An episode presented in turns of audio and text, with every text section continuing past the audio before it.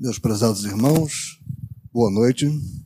Hoje, dia 21 de fevereiro de 2022, nós estamos iniciando mais uma sessão transmitida ao vivo pela TV Abel, também transmitida pela Rádio Abel, do Centro Espírita Abel Sebastião de Almeida. Que a doce e suavíssima paz de Jesus nos envolva que os nossos trabalhos possam transcorrer com muita harmonia. Como sempre fazemos, antes de iniciar os nossos estudos, nós vamos ler uma página para nos harmonizarmos.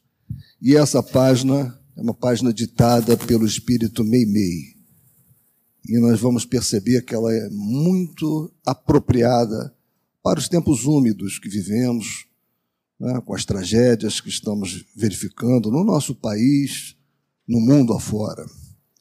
O título dessa, dessa página, dessa mensagem, é Temos o que damos. Podes guardar o pão para muitos dias, ainda que o excesso de tua casa signifique ausência do essencial entre os próprios vizinhos. Todavia, quando puderes, alonga a migalha de alimentos aos que fitam debalde o fogão sem lume.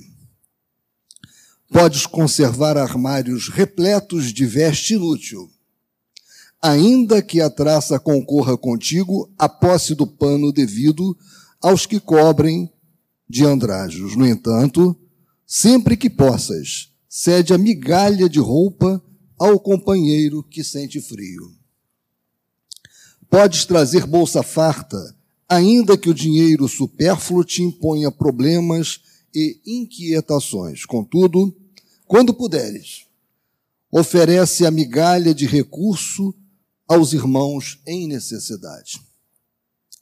Podes alinhar perfumes e adornos para uso à vontade, ainda que pagues caro a hora de abuso, mas sempre que possas, estende a migalha de remédio aos doentes em abandono. Um dia, que será noite em teus olhos, deixarás pratos cheios e móveis abarrotados, cofres e enfeites para a travessia de grande sombra. Entretanto, não viajarás de todo nas trevas, porque as migalhas de amor que tiveres distribuído estarão muito muito aplicadas em tuas mãos como bênçãos de luz. Meio-meio. Então, meus irmãos, essa foi uma psicografia de Francisco Cândido Xavier. É, nós vamos então agora ouvir o nosso irmão, vamos ouvir com toda atenção o nosso irmão Mauro Oliveira, que vai nos brindar com o estudo da noite de hoje, um tema do Evangelho segundo o Espiritismo, continuação da semana passada, e que trata desse efeito poderoso da prece na vida de todos nós. Meu irmão Mauro Oliveira, por favor.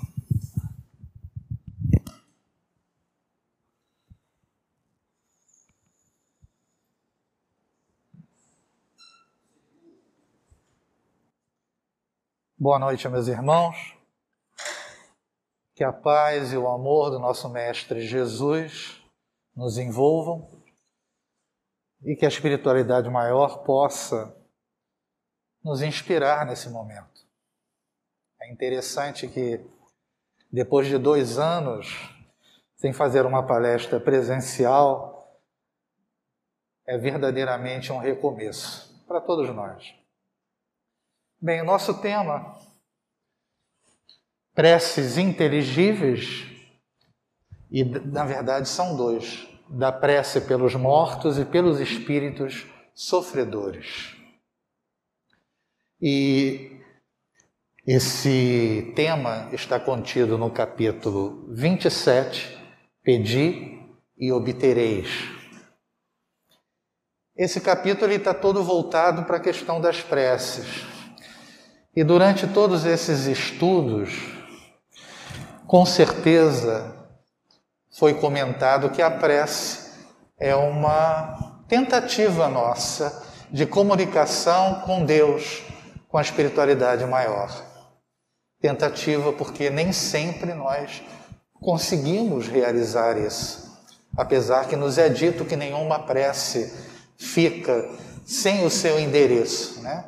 Pode demorar um pouquinho, mas ela chega. E quando falamos de comunicação, a gente lembra que isso para o ser humano foi algo importantíssimo, né? E o homem, inicialmente, ele se comunicou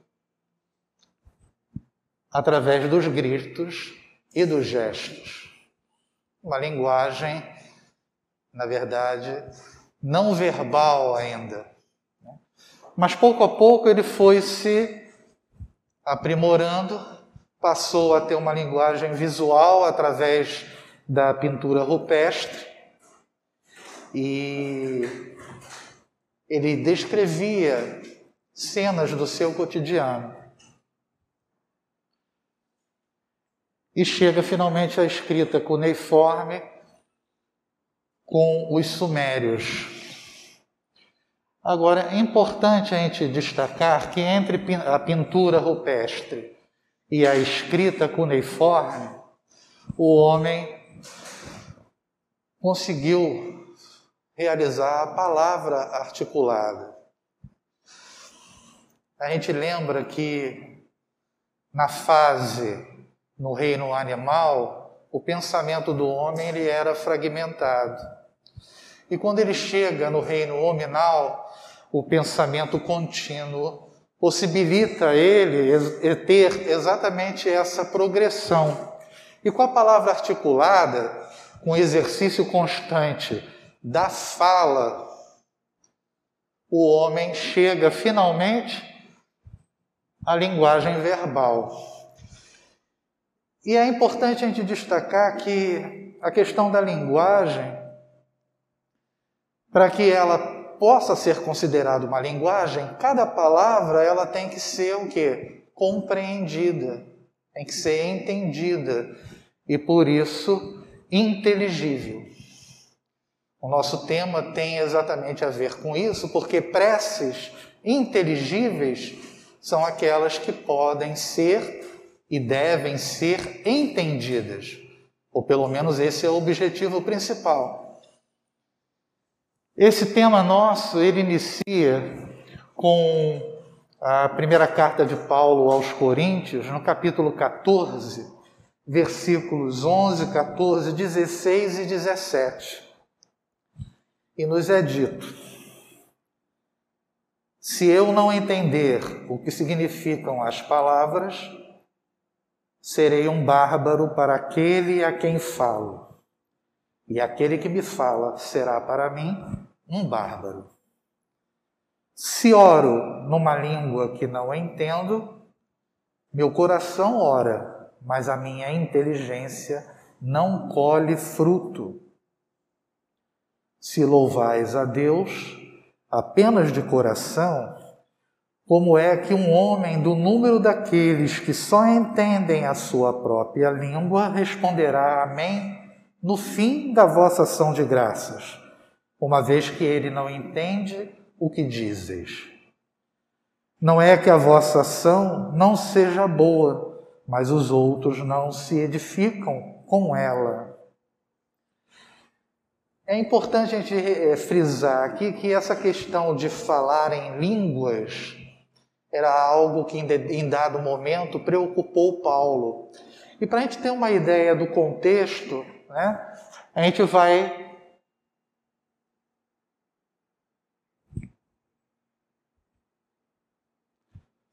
a gente vai iniciar o capítulo, no capítulo 14, nos versículos 1 e 3 Paulo diz o seguinte: segui o amor e procurai com zelo os dons espirituais, mas principalmente o de profetizar. Porque o que fala em língua desconhecida não fala aos homens, senão a Deus, porque ninguém o entende, e em espírito fala mistérios. Mas o que profetiza fala aos homens para edificação, exortação e consolação. Qual era o problema que Paulo tinha em relação a essa temática? A igreja eh, de Corinto, é uma cidade grega, ela era uma, é uma cidade portuária. Existiam muitos estrangeiros e ela passou a dar muitos problemas naquela ocasião.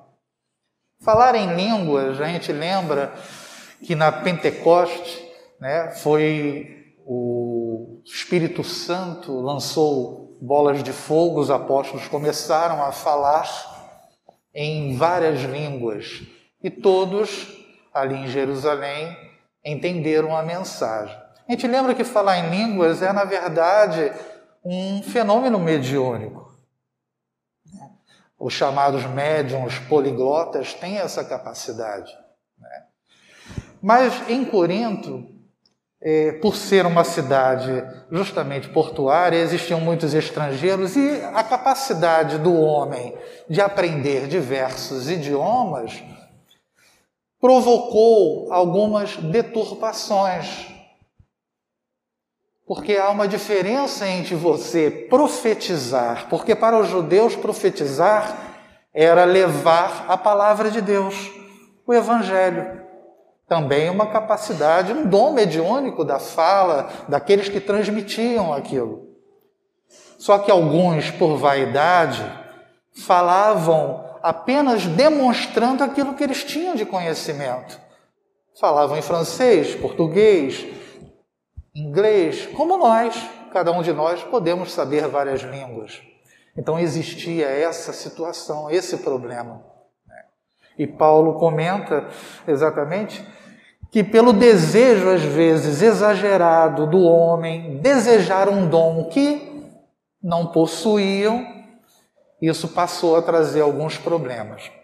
Kardec inicia dizendo o seguinte: para a imensa maioria das criaturas, as preces feitas numa língua que elas não entendem não passam de amálgamas de palavras que nada dizem ao espírito, confusas palavras.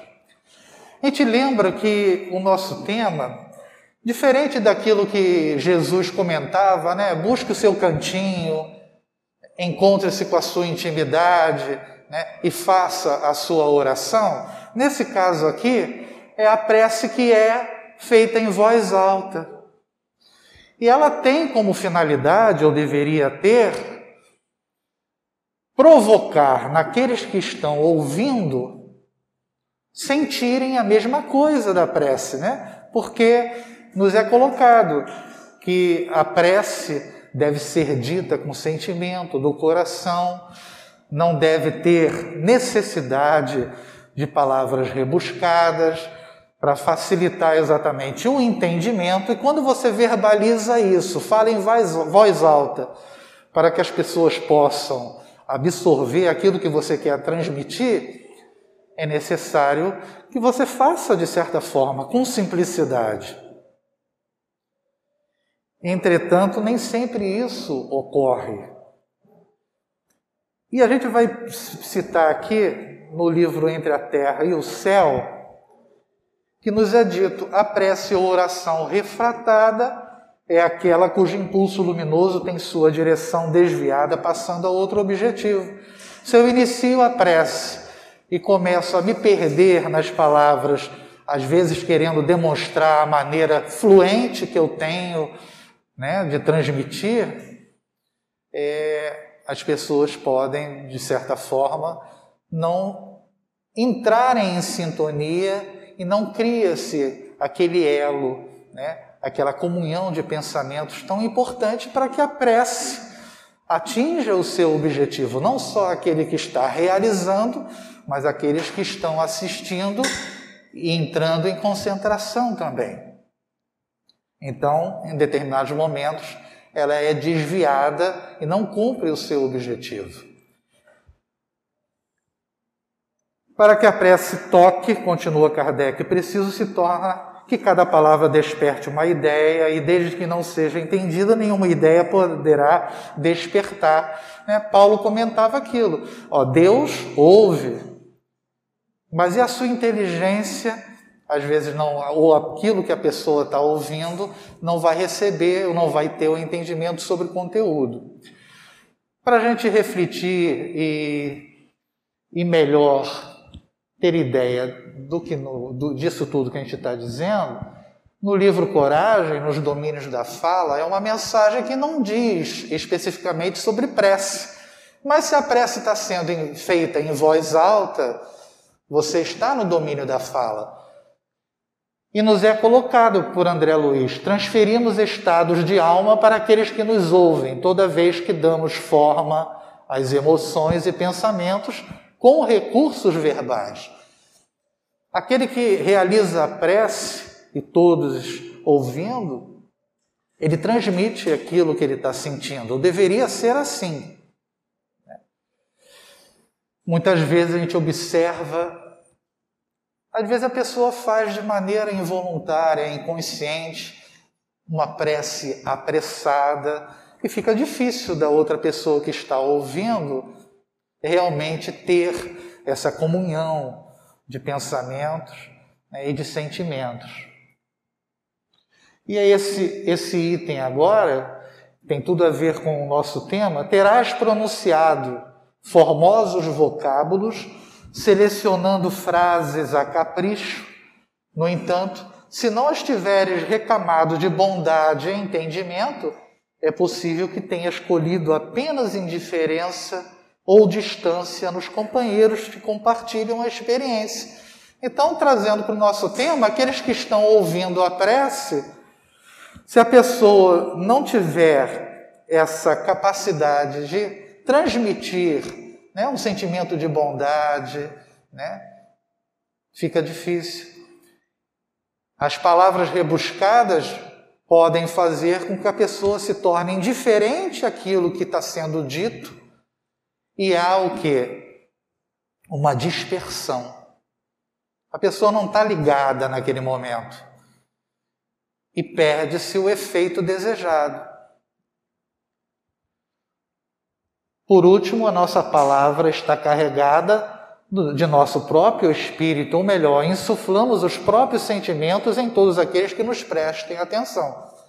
É o que eu tentei dizer durante todo esse momento aí para vocês, e André Luiz encerra, pelo menos nesse trecho que eu escolhi, com isso daí. Os sentimentos que a pessoa está realizando a prece, isso é percebido. A gente lembra o Chico fazendo uma prece, como tinha a sua diferença em relação a muitos que a gente vê. A gente tenta, dentro das nossas limitações. Por isso que eu falei que a, a prece é uma comunicação que nem sempre a gente consegue, porque às vezes a gente faz a prece com rapidez, sem estar sentindo as palavras. Eu vou comentar uma coisa aqui com relação a futebol. Infelizmente, eu gosto muito. E em determinadas situações, ao final de determinadas partidas, principalmente nas decisões, aqueles que ganharam ah, o campeonato, Muitas vezes você vê rodeando-se no meio de campo, unindo as mãos e fazendo a prece. E às vezes é assustador pela rapidez com que é feito. Às vezes é apenas algo exteriorizado. Vejam, eu não quero dizer com isso que alguns daqueles estavam sentindo algo, mas é difícil para quem ouve, aquele que está na televisão assistindo aquilo, entrar em sintonia. Fica algo extremamente restrito ao grupo, que para eles teve um significado, mas aquilo às vezes foge, o alcance ele é limitado muitas vezes. Ele encerra esse tema preces inteligíveis, Kardec, dizendo: muitos oram por dever, alguns mesmo por obediência aos usos, pelo que se julgam quites, desde que tenham dito uma oração determinado número de vezes em tal ou tal ordem. Deus vê o que se passa no fundo dos corações, lê o pensamento e percebe a sinceridade. Julgá-lo, pois, mais sensível à forma do que ao fundo é rebaixá-lo. É, é aquela prece que muitas vezes se realiza, que ela é encaixadazinha, né? é um formato. Eu faço muito preces desse tipo, entre aspas, decoradas. O problema não é a prece estar decorada, o problema é você, de que maneira você transmite aquilo. A prece decorada tem aquele sentido já padronizado ali, mas para a pessoa que está fazendo, aquilo tem algum sentido, às vezes até maior. E a função daquele que está realizando essa prece é tentar fazer com que os outros sintam também. Eu estou sendo repetitivo porque é isso que faz com que essa prece seja compreendida inteligível, mas não só compreendida no sentido das palavras, que é o ponto-chave do tema, mas que o sentimento atrelado a essas palavras que são ditas possam ser realmente fazer uma parceria completa, né? entendimento e sentimento. Isso possibilitar, vai, vai possibilitar com que a prece atinja o segundo tema, da prece pelos mortos e pelos espíritos sofredores.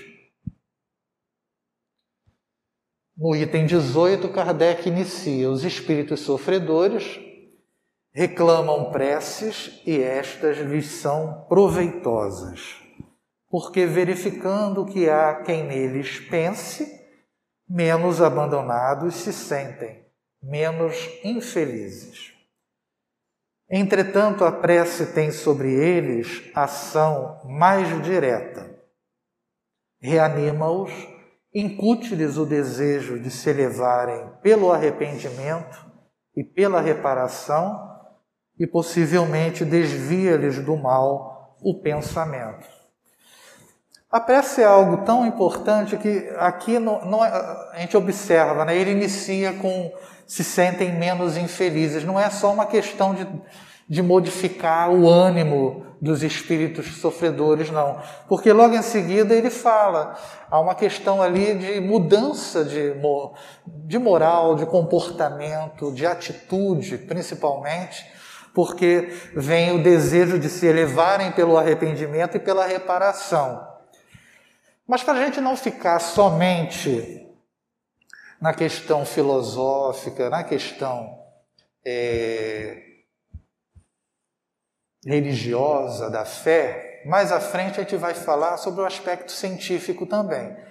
Mas a ação da prece, segundo Leon Denis, Nesse pedacinho aqui, no livro Depois da Morte, ele nos fala: a prece facilita a desagregação corporal, ajuda o espírito a libertar-se dos fluidos grosseiros que o ligam à matéria, sob a influência das ondulações, ondulações magnéticas projetadas por uma vontade poderosa, o torpor cessa o espírito se reconhece e assenhoreia-se de si próprio. Eu podia puxar, é um capítulo todo falando sobre a prece, eu podia puxar muitas citações. Essa daqui foi proposital porque há algo, digamos assim, lógico, o espírito já não tem um aspecto físico, mas é algo que ajuda no corte do cordão prata e aí se concretiza a desencarnação. Para não ficar só no aspecto, porque esse é um início, então a prece é tão importante que facilita esse sentido dele tomar consciência de si mesmo e após essa consciência ser recobrada, ele passa a ter aquelas possibilidades que nós lemos antes. Ele adquire maior ânimo e passa para outras fases, desejo de se arrepender, de se reparar, mas ela é tão importante que ela já atua se todos nós fizéssemos a prece pelos mortos e pelos espíritos sofredores, a gente estaria auxiliando nesse processo. São detalhes que às vezes é, passa desapercebido ou a gente não se liga muito.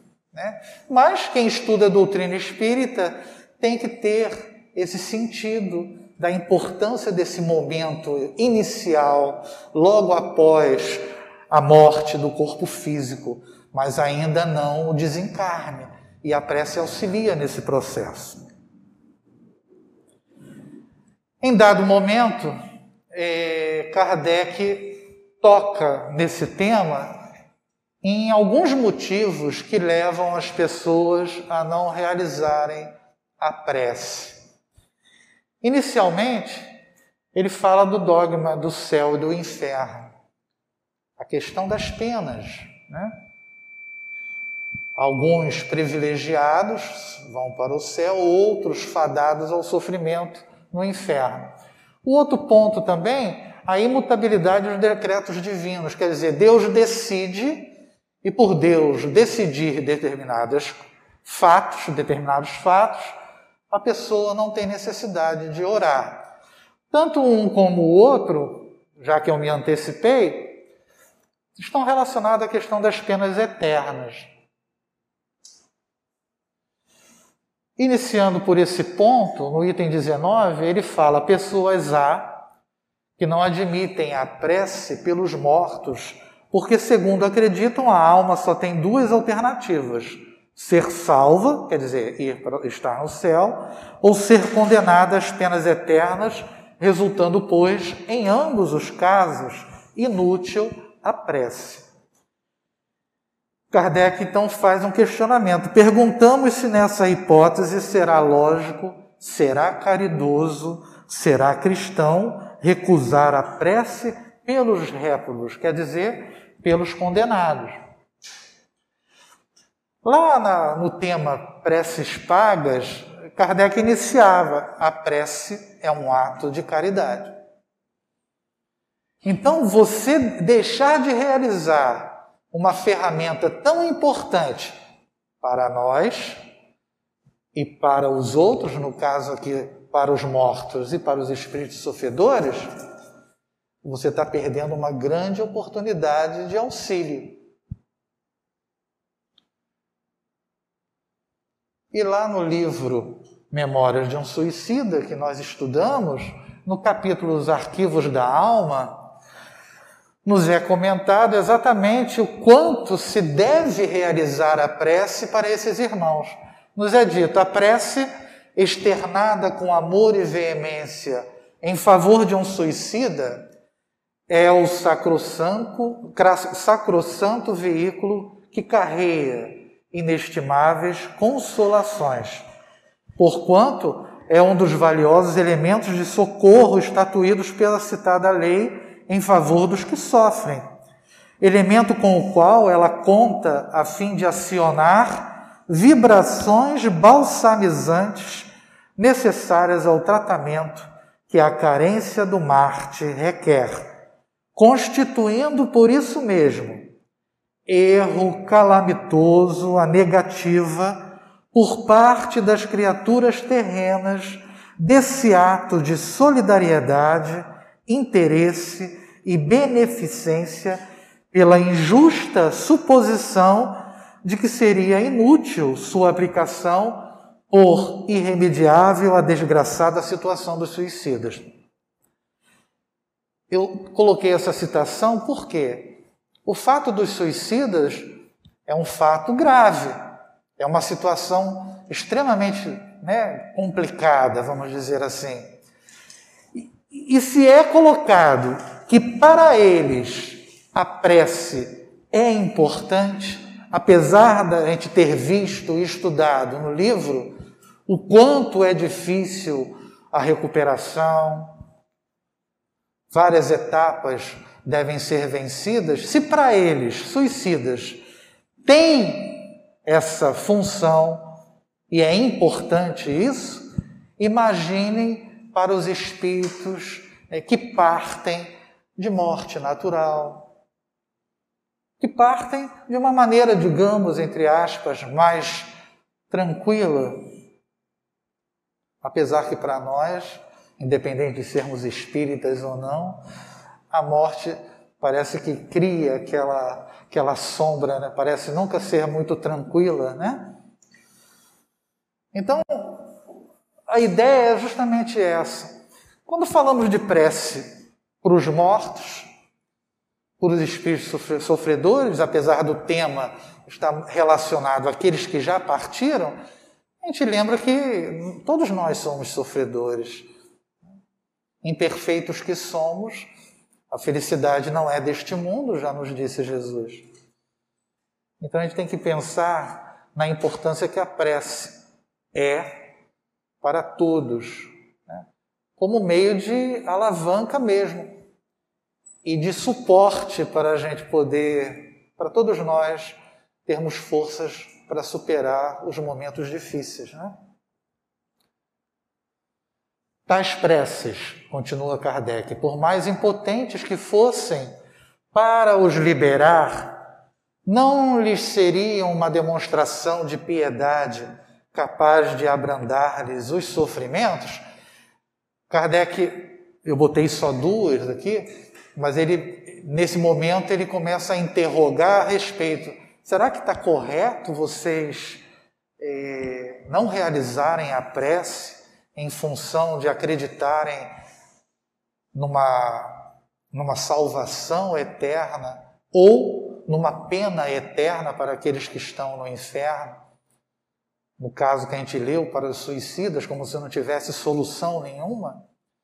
E a outra indagação, sendo alguém atacado de mal incurável, dever-se-á, por não haver para o doente esperança nenhuma de cura, abandoná-lo sem lhe proporcionar qualquer alívio? Não é falta de caridade você não fazer essa prece? E aí chega aquele momento, para não ficarmos só no, no, filosófico e no religioso, no livro Reencontro com a Alma, uma investigação científica e espiritual pelo Dr. Larry Donce, ele separou seus pacientes em dois grupos. Um primeiro grupo recebeu oração, o outro não. E os efeitos da prece nos pacientes que receberam a oração, ele disse: olha, não precisaram de antibióticos. E nesse caso, foi cinco vezes menor do que aqueles que não foram contemplados com as preces. Não desenvolveram edema pulmonar, três vezes menor. Nenhum precisou ser entubado. E, na pior das hipóteses, morreram menos pacientes. Então, é, é importante a gente ter ideia de que a ciência se aproxima cada vez mais desse aspecto espiritual. Se você faz uma determinada pesquisa, mas um ou outro apenas, ou com pouca né, com poucas, é, poucos números, pode existir alguma coincidência, mas a quantidade não foram pequenas, né, não foi pequena. E aí a gente percebe que a prece tem essa ação também. Né? E é um trabalho científico, como outros também. E aí Kardec vai apelar para o nosso emocional. Porque ele, ele questiona aqui: lembrai-vos de que entre os réprodos, os condenados, né, pode achar-se uma pessoa que vos foi cara, um amigo, talvez um pai, uma mãe, ou um filho. E dizeis se não havendo, segundo credes, possibilidade de ser perdoado esse ente, lhe recusaríeis um copo de água para mitigar-lhe a sede, um bálsamo que lhe seque as chagas. Não farieis por ele o que farieis por um galé? Não lhe darieis uma prova de amor, uma consolação?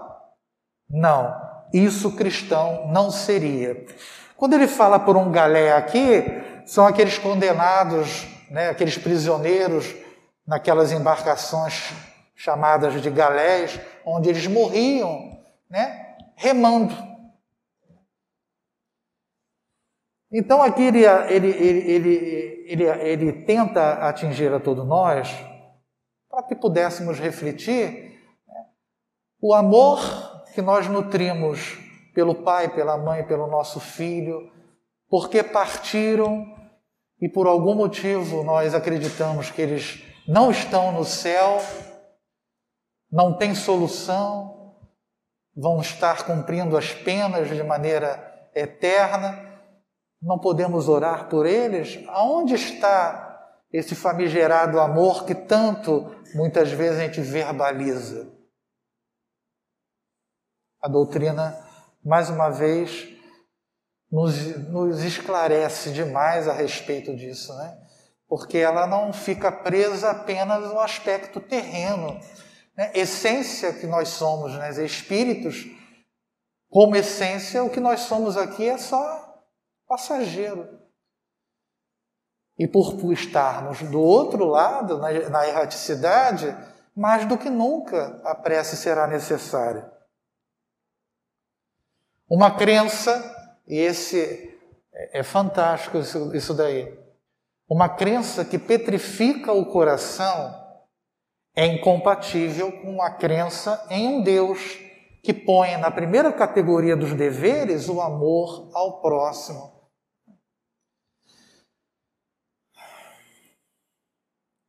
É difícil, né?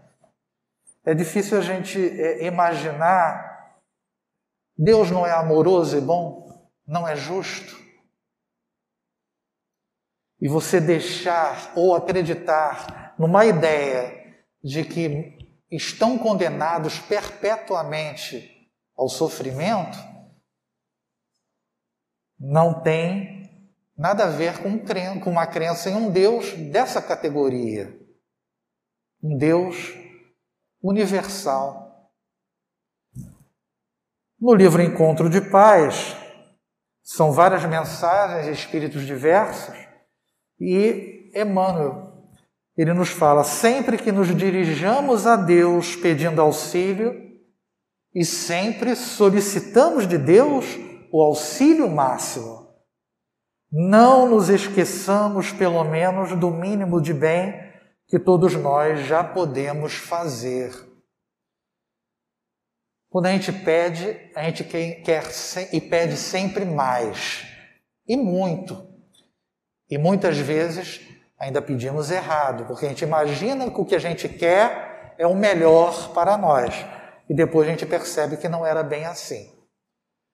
E aqui ele fala o seguinte: pelo menos devemos nos lembrar do mínimo de bem que podemos fazer. O mínimo que a gente pode fazer por aquele que já partiu é uma prece. Então façamos isso de uma maneira mais rotineira. Não vamos nos esquecer daqueles que já partiram e já participaram da nossa convivência, ou nós, né, melhor dizendo, da convivência com eles. Porque a gente sempre pede muito, mas será que nós damos muito? O outro ponto que eu comentei que equivocadamente algumas pessoas acham que não deve orar. O homem, pois nada tem de pedir a Deus, só lhe cabendo submeter-se e adorá-lo. Não é uma posição muito cômoda? Né? Será que essa ideia de que Deus decide, eu não posso fazer nada, será que não é algo é, muito Fácil para nós, talvez. Cômodo, porque exige o quê? Primeiro, sentimento. E sentir algo é alguma coisa que você aprende com o tempo e com a vivência. Será que nossos corações ainda são ou estão endurecidos demais para que nós possamos ter essa percepção de que é necessário você dar um pouco mais de si numa simples oração, simples na maneira de falar. E ele continua: há nesse modo de raciocinar uma aplicação falsa do princípio da imutabilidade da lei divina, ou melhor, ignorância da lei no que concerne a penalidade futura. Então ele vai mostrar agora, nós vamos é, passar o próximo slide, é, de que maneira nós somos ignorantes ou aqueles que acreditam nessa ideia em relação à lei das penas futuras. Então ele coloca duas situações. A primeira situação, penas eternas, e as penas temporárias, quer dizer, penas que têm um certo tempo de duração. No primeiro caso,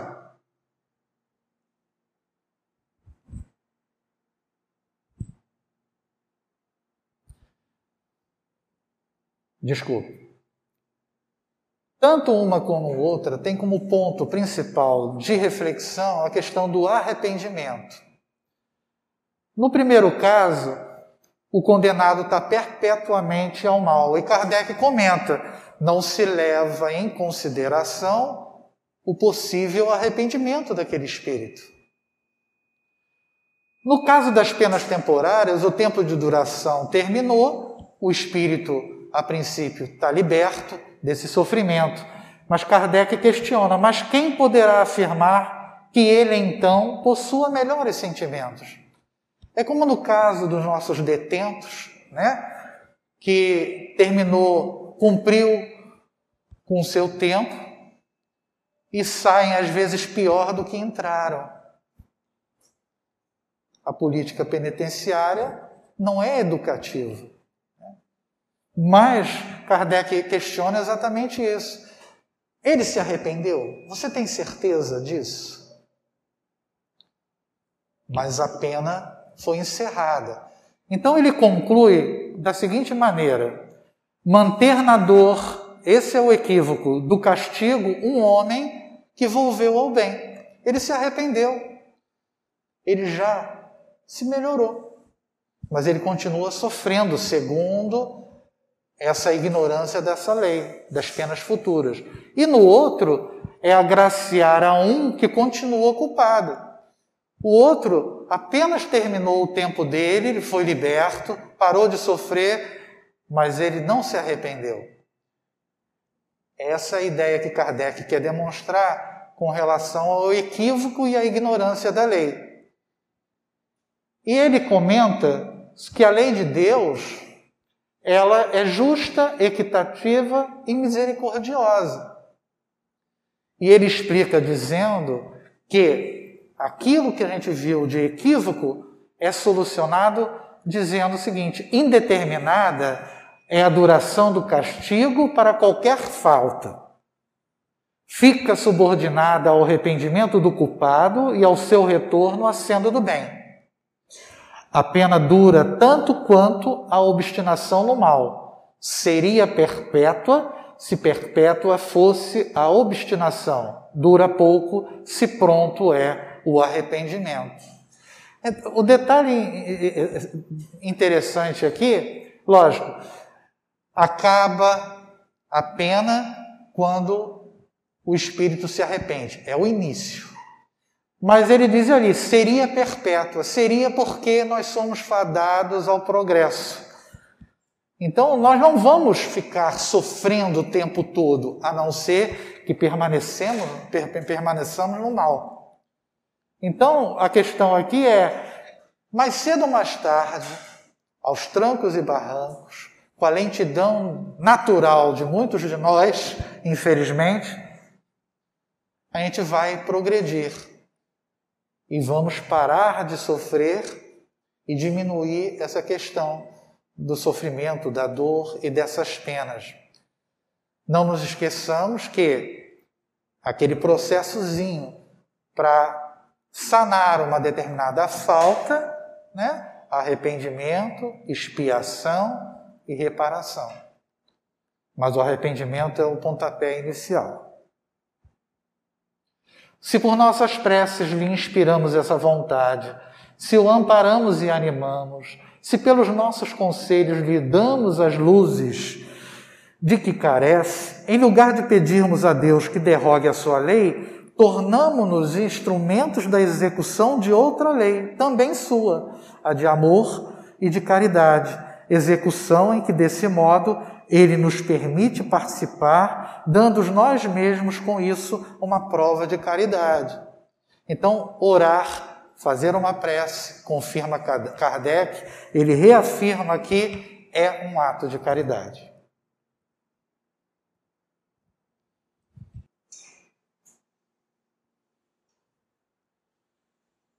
Kardec encerra com um slide, que por falha minha não está ali, é, dizendo exatamente o seguinte: nós, muitas vezes, o que nos falta para realizar a nossa modificação é falta de vontade. É desejo realmente de mudar de sintonia, de transformar a nossa condição. Não apenas verbalizar o que deve ser feito, mas colocar em prática aquilo que se diz ou aquilo que se estuda e aprende. Colocar na prática aquilo que a gente comentou de dar mais de si mesmo e pedir talvez menos agradecer mais pelo que se tem. E tudo isso é necessário o quê? Desejo firme. Por isso que a gente vai terminar com essa mensagem desejos. Desejos. Desejo é Desejo é realização antecipada. antecipada. Querendo, mentalizamos. Mentalizando, mentalizando agimos. agimos. Agindo, agindo atraímos. atraímos. E atraindo, e atraindo realizamos. realizamos. Como você, você pensa, você crê. E como você crê, será. campo de desejo no terreno do espírito é semelhante ao campo de cultura na gleba do mundo, na qual cada lavrador é livre na sementeira e responsável na colheita. O tempo que o malfeitor gastou para agir em oposição à lei é igual ao tempo que o santo despendeu para trabalhar sublimando a vida. Todo desejo, na essência, é uma entidade tomando a forma correspondente. A vida é sempre o resultado de nossa própria escolha. O pensamento é vivo e depois de agir sobre o objetivo a que se endereça, reage sobre a criatura que o emitiu, tanto em relação ao bem quanto ao mal. A sentença, a sentença de Jesus, procura, e achará, e achará equivale, a equivale, a dizer, encontrarás, encontrarás o que desejas. André Luiz. André Luiz. Do livro, Do livro Sinal Verde, psicografia, psicografia de Francisco, de Francisco Cândido Xavier. Xavier.